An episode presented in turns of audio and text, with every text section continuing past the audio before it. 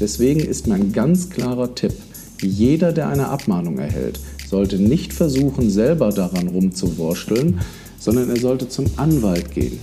Sagt Rechtsanwalt Professor Dr. Ralf Höcker. Und was geschieht, wenn du diesen Rat nicht befolgst? Das erfahren wir jetzt im Podcast. Captivate, Inspire, Connect.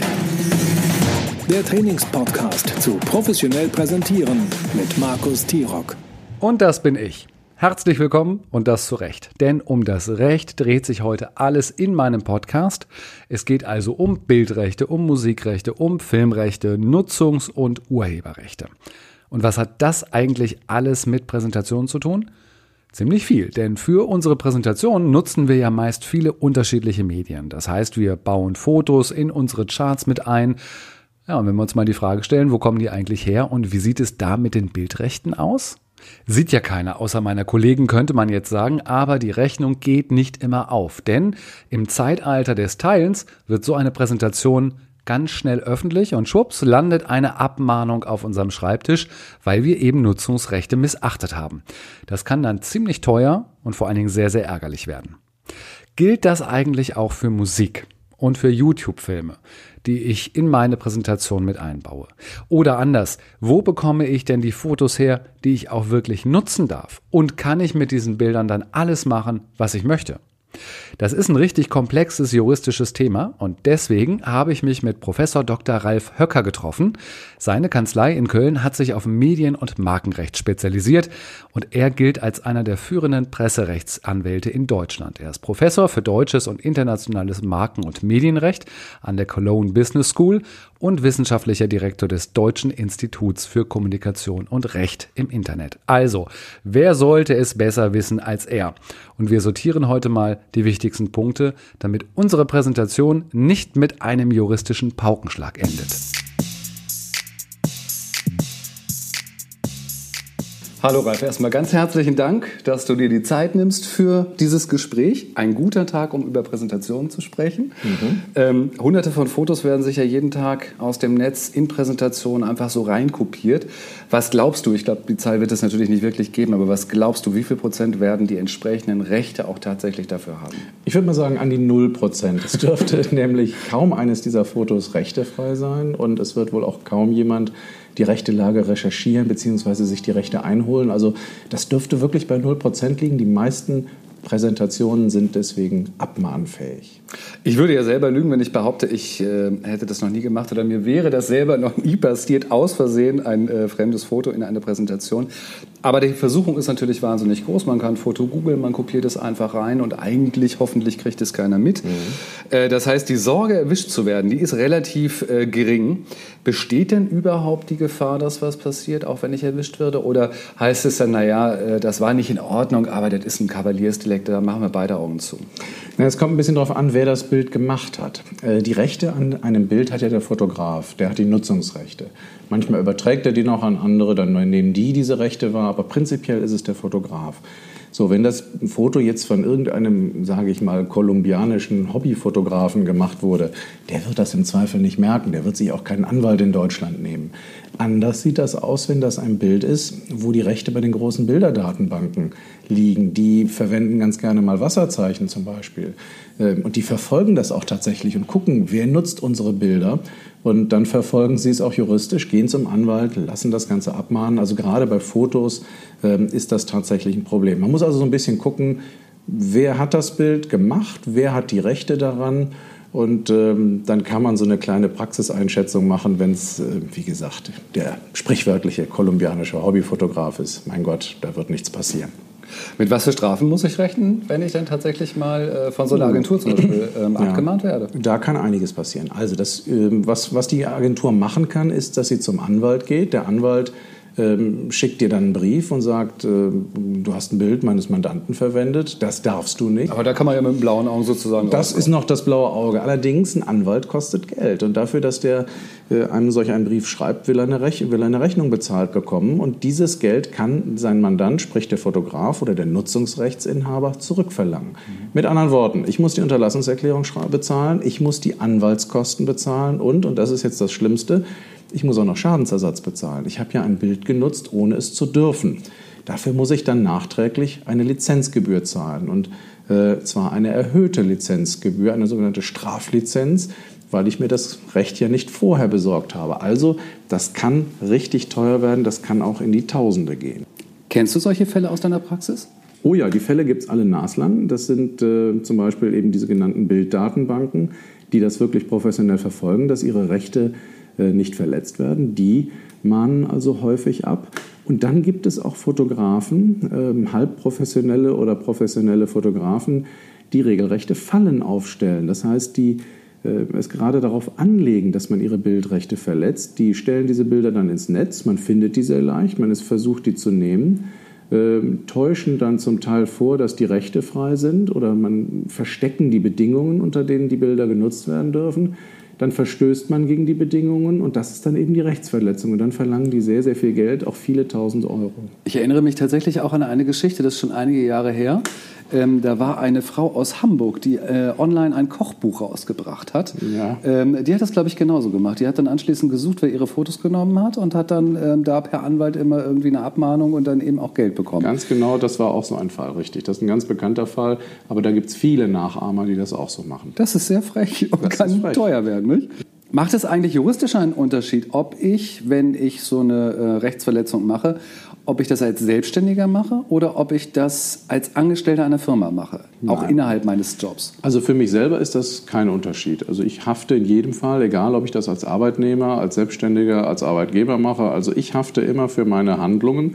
Äh, man kann also nicht sagen, dass dann die Haftung sozusagen auf den Arbeitgeber abgewälzt wird. Der Arbeitgeber haftet noch zusätzlich, wenn ich das im Rahmen des Arbeitsverhältnisses gemacht habe. Das heißt, derjenige, dessen Rechte verletzt wurden, der hat dann zwei Ansprechpartner, die zahlen müssen, nämlich den Arbeitgeber und den Arbeitnehmer. Und der Arbeitgeber kann mir wahrscheinlich dann auch nochmal arbeitsrechtlich... Der kann mir diese Sachen in Rechnung stellen, es sei denn, er hat mich ausdrücklich aufgefordert, das zu machen. Mhm. Das ist was anderes, aber wenn ich im Namen des Arbeitgebers Rechte verletze, also natürlich muss ich das dem Arbeitgeber ersetzen. Jetzt hast du eben schon die großen Bilddatenbanken, die Stockfotoagenturen angesprochen. Ähm, davon gibt es viele, die deren Geschäftsmodell dafür ist, Bilder anzubieten. Ich kann die kaufen oder leihen, wie man das auch mal nennen möchte. Ähm, und jetzt ist die Frage, kann ich dann eigentlich mit den Bildern machen, was ich möchte? Typische Juristenantwort, das kommt darauf an. Und zwar kommt es darauf an, wie die Nutzungsbedingungen sind. Die muss man eben lesen. Man muss sich genau angucken, unter welchen Voraussetzungen darf ich dieses Bild jetzt aus dem Netz runterladen und verwenden. Äh, da gibt es ganz unterschiedliche Dinge. Manche sagen, manche Fotografen sagen, okay, sie möchten ihren Namen genannt haben und dann ist es kostenfrei. Dann machen die auch Bedingungen. Äh, wo muss der stehen? Auf dem Bild, daneben, darunter, wie groß? Solche, solche Geschichten. Sie sagen vielleicht auch, dass ein Link gesetzt werden muss.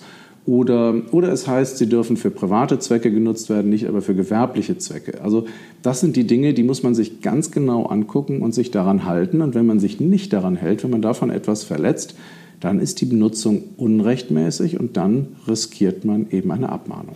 Und ich glaube, es war ganz wichtig, was du eben am Anfang gesagt hast, ähm, dass alle da ganz unterschiedlich mit umgehen. Das heißt, bei jeder Stockfotoagentur, bei jeder Bilddatenbank muss ich tatsächlich immer die Nutzungsrechte mir ganz genau anschauen und kann nicht davon ausgehen, dass es bei allen gleich ist. Ne? Ja, das ist genau das Problem. Die Leute, meisten Leute haben keine Lust, sich äh, diese, mhm. diese dicken AGBs, Kleingedrucktes, solche Sachen, juristische Texte durchzulesen. Aber wenn man es nicht tut, kann man am Ende richtig viel Geld bezahlen für nichts und wieder nichts. Man muss sich einfach die Mühe machen, sich das durchlesen. Oder wenn man keine Lust hat, fragt man halt den Anwalt zur Not. Der kann das relativ schnell und zügig und auch für relativ kleines Geld machen. Ähm, aber wenn man es nicht macht, wenn man da einfach zu sorglos ist, dann kann es halt verdammt teuer werden. Wusste ich nicht, ist eine schlechte Antwort in dem Zusammenhang. ähm, jetzt fällt in dem Zusammenhang aber auch immer dieser Begriff Creative Commons. Also das wird so mit CC abgekürzt und dahinter, ich glaube, da ist ja wieder noch ein Buchstaben oder eine Zahl oder sowas. Ähm, das sind verschiedene Lizenzen. Das ist ganz einfach. Creative Commons Lizenzen beschreiben, unter welchen Bedingungen Bilder, Texte, was auch immer benutzt werden dürfen. Musik, ähm, da heißt es dann zum Beispiel, dass der Name des Autoren genannt werden darf. Oder es heißt, äh, es darf nicht für kommerzielle Zwecke genutzt werden. Oder es heißt, es darf nicht bearbeitet werden. So, und wenn man sich an diese Dinge hält, wenn man beispielsweise das, dieses Werk nicht bearbeitet, sprich äh, noch irgendwas anderes unter die Musik legt oder, oder bei einem Foto irgendjemanden rausschneidet, wenn man schön den Autor nennt und wenn man ähm, alle anderen Regeln einhält, dann darf man dieses Bild nutzen, auch ohne zu bezahlen. Das, äh, das beschreiben diese verschiedenen Creative Commons Lizenzen. Man muss sich halt nur genau angucken, mit welcher man es zu tun hat. Das bestimmt der Autor, der Urheber. Ähm, und dann muss man sich genau ansehen, was will er, ähm, welche Creative Commons Lizenz hat er gewählt. Dann muss man deren Bedingungen erfüllen. Und wenn man das tut, dann, begeht man kein, dann geht man kein Risiko ein. Super Info, weil ich glaube, das werden viele Leute schon gesehen haben und werden nicht gewusst haben, was es damit auf sich hat. In den Show Notes äh, verlinke ich das ganze Thema mal. Da kann man dann auch genau gucken, was gibt es für Creative Commons und was muss man äh, dafür machen, um da alles zu erfüllen. Äh, du hattest eben gesagt, dass man manchmal den Namen des Fotografen äh, nennen muss und des Künstlers, ähm, manchmal auch nicht.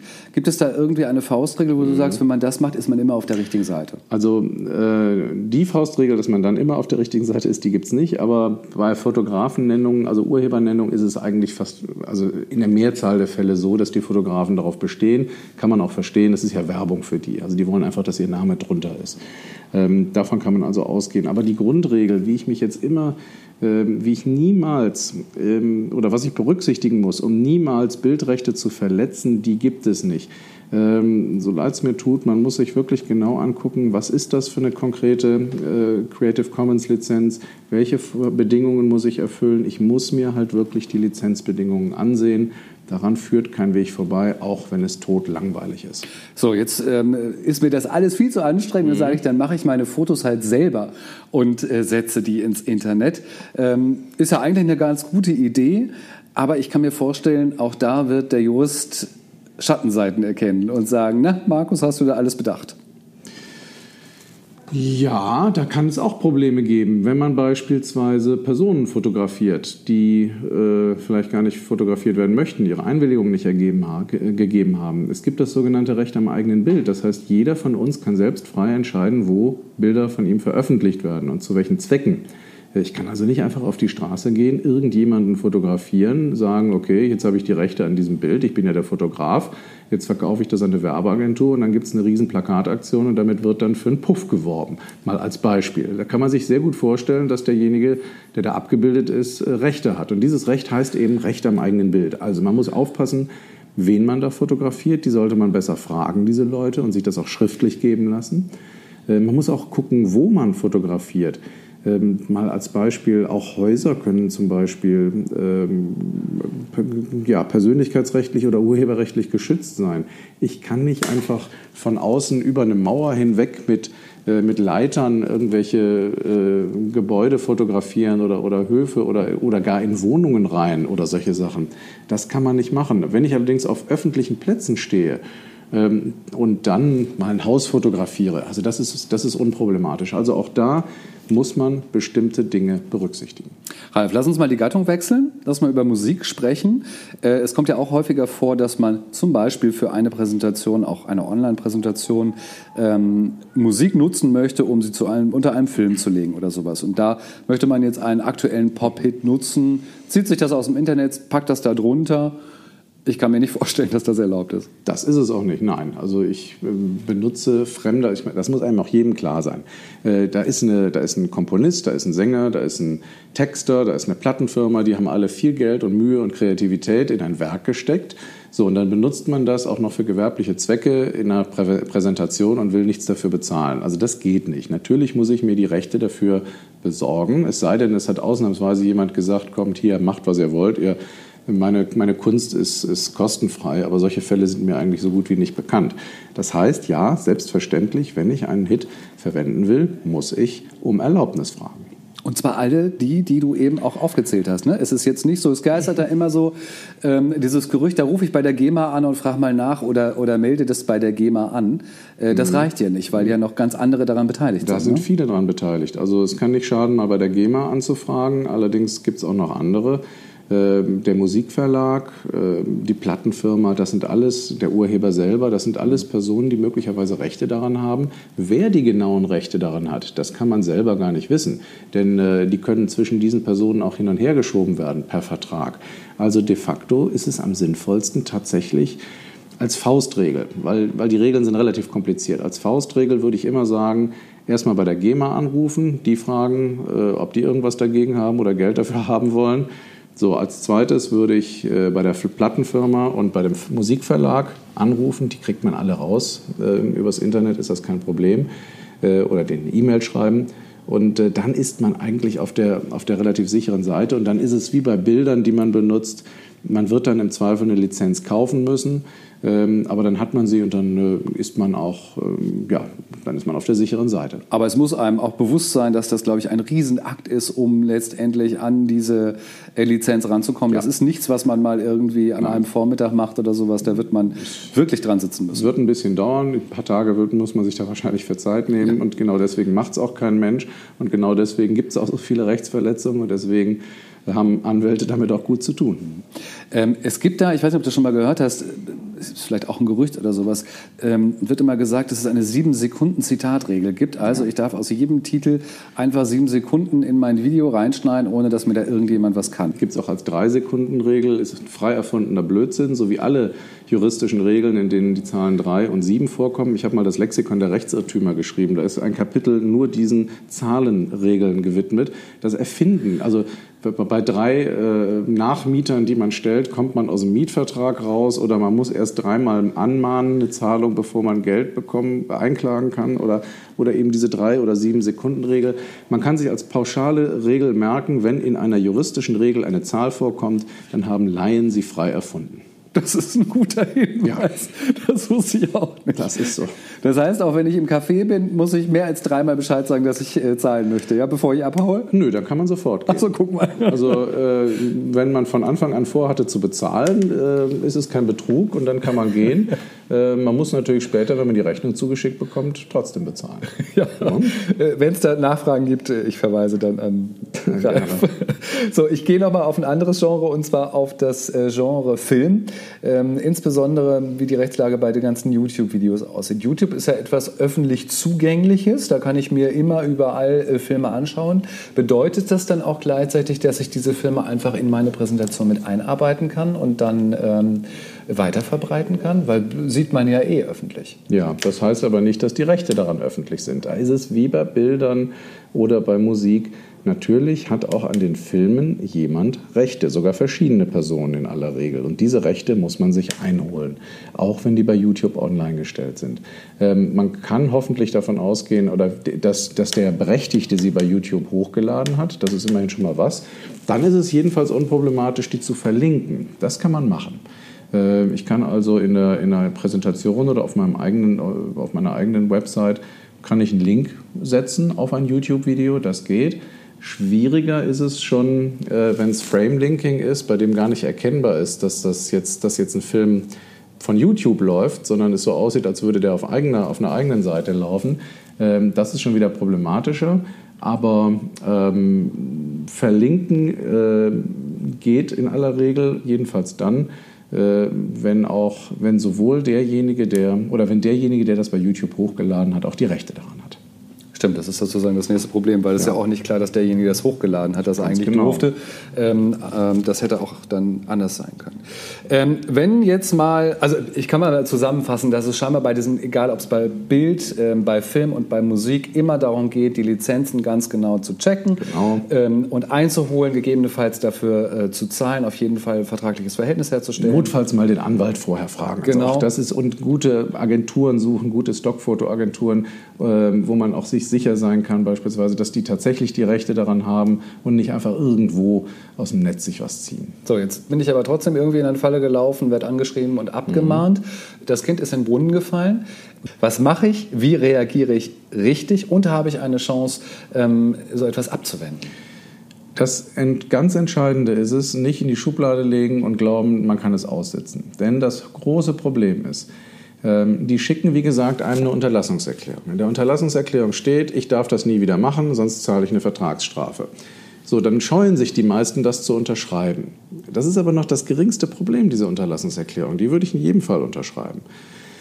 Denn wenn man das nicht tut, dann muss man damit rechnen, dass die Gegenseite, der Rechteinhaber, zum Anwalt geht. Der Anwalt geht zu Gericht, beantragt eine einstweilige Verfügung, erhebt eine Klage auf Unterlassung diese Unterlassungsklage, dass ich also in Zukunft das nicht nochmal machen darf, die kriege ich nur abgewendet, wenn ich rechtzeitig die Unterlassungserklärung unterschreibe. Und wenn ich das nicht tue, dann habe ich einfach noch viel mehr Kosten und viel mehr Ärger am Bein. So, das Problem bei den Unterlassungserklärungen ist aber, die sind häufig viel zu weit gefasst von den Leuten, die sie einem vorlegen zur Unterschrift. Das heißt, die muss man ordentlich zusammenkürzen. Man muss sie allerdings an den richtigen Stellen zusammenkürzen. Deswegen ist mein ganz klarer Tipp, jeder, der eine Abmahnung erhält, sollte nicht versuchen, selber daran rumzuwursteln, sondern sich beraten lassen. Der wird im Zweifel eine Unterlassungserklärung abgeben, wenn das nötig ist. Wenn nicht, dann nicht. Ähm, und der wird sie im richtigen Umfang abgeben. Und der wird möglicherweise auch die völlig überhöhte Lizenzzahlung, Zahlungsforderung abwehren. Das kann aber nur ein Anwalt. Ich würde also deswegen sagen, immer zum Anwalt, keine Scheu davor haben. Natürlich will der bezahlt werden, aber im Zweifel unterm Strich lohnt es sich so gut wie immer zum Anwalt zu gehen. Und das ist einfach das Lehrgeld, was wir dann zahlen müssen, wenn wir auch vorher Blödsinn gemacht haben. Ganz genau. Ralf, ganz herzlichen Dank. Ich glaube, das waren viele, viele Tipps. Gibt es noch irgendwas Abschließendes, wo du sagst, denk dran? Äh, ja, am besten keine Rechte verletzen und wenn doch, einfach zu einem guten Kollegen von mir gehen, der sich damit auskennt. Eine gute Idee. Ralf, ganz herzlichen Dank. Danke dir. Das war ein sehr spannendes Interview mit dem Kölner Rechtsanwalt Professor Dr. Ralf Höcker. Und alle wichtigen Punkte und Aspekte, die schreibe ich dir natürlich noch einmal in die Show Notes und die findest du wie immer unter t-rock-training.de und dort gibt es ja noch viele weitere Tipps und Tricks zum professionellen Präsentieren. Ich hoffe, die heutige Jura-Folge hat dir gefallen und hat dir vor allem etwas gebracht. Vielleicht hast du ja Lust, den Podcast mit Sternen oder mit einer Rezension auf iTunes zu bewerten. Damit würdest du mir einen riesigen Gefallen tun. Schließlich sollen diese Informationen ganz vielen Menschen zugänglich gemacht werden.